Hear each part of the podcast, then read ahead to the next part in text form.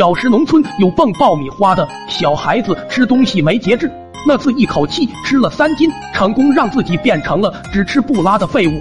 爸妈差点没气死，揍我一顿后才找来泻药替我治好。不知老爹是不是气出来了毛病，隔天开始咳嗽不止。老妈心疼的又找来止咳药让我熬给老爹喝。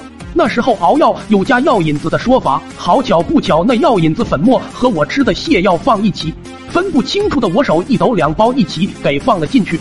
老爹做的工作是电工，那天据说是乡里一耐火厂高压电线竣工。连县领导都会跑来视察，老爹喝完药，早早便带着我出了门。到地方，先是听县领导一番讲话，然后电工班头便吩咐老爹他们上电桩。这时，老爹突然捂着肚子说有点不舒服，想上厕所。电工不许，说就半小时的事，别让领导看笑话，让老爹憋着。老爹无奈，只得和其他人一起上了电桩，拉线、紧线，一顿操作猛如虎。老爹突然脸发苦。班头突看老爹不动了，在电桩下问他干啥。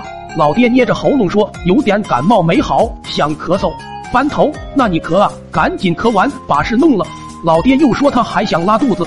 班头直接气笑：“我就站这里，你往下拉一个我看看。”老爹说：“我认真的，你把人群疏散一下，我快扛不住了。”站旁边的领导看笑了，对班头说：“你这手下人挺幽默的，看来你们上班不寂寞。”班头气得不行，捡起一块土卡拉就扔老爹，让他快点干活。好死不死，那块土克拉直中老爹沙滩裤中间，这准头也是没谁了。我在电桩下看得分明，老爹当场双眼突出，一声讶异的嘶吼从喉咙发出，跟着噗，一道类似裤子爆线的声音接着凌空传来。这声音太熟悉了，我瞬间知道那是什么声音。转身就跑离人群，奔跑中回头一看，果然在老爹身后淅沥沥下起了小雨，立马淋了领导一身。领导一时没反应过来，在脸上一抹，惊奇道：“嘛玩意儿，下雨了！”随后他似乎闻到了熟悉的味道，震惊的看着自己手上的东西，一下跳起三尺高。我尼玛，这是啥玩意儿？随着领导的大叫，身边有一个算一个，全遭殃，都跳了起来，边抹额头边骂着跑。还有几个领导在离电桩稍远的草地上坐着喝水，本来不该遭殃的，谁知雨不正经，风也不正经，随着一阵微风飘过，几个领导瞬间被雨湿了面颊，闻着那迎风十里的味道，几个领导丢了矿泉水瓶子就连滚带爬的逃开。我在远处看得胆战心惊，老爹在电桩上都快哭了。我都说了是真的，突然他双眼再次睁大，大吼一声：“快让开，我还要拉！”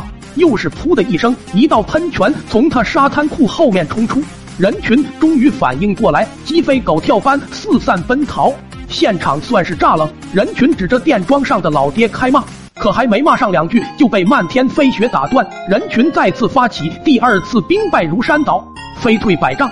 那是老爹载入全县史册的一天，因为老爹的威武形象，那天的竣工大会被迫终止。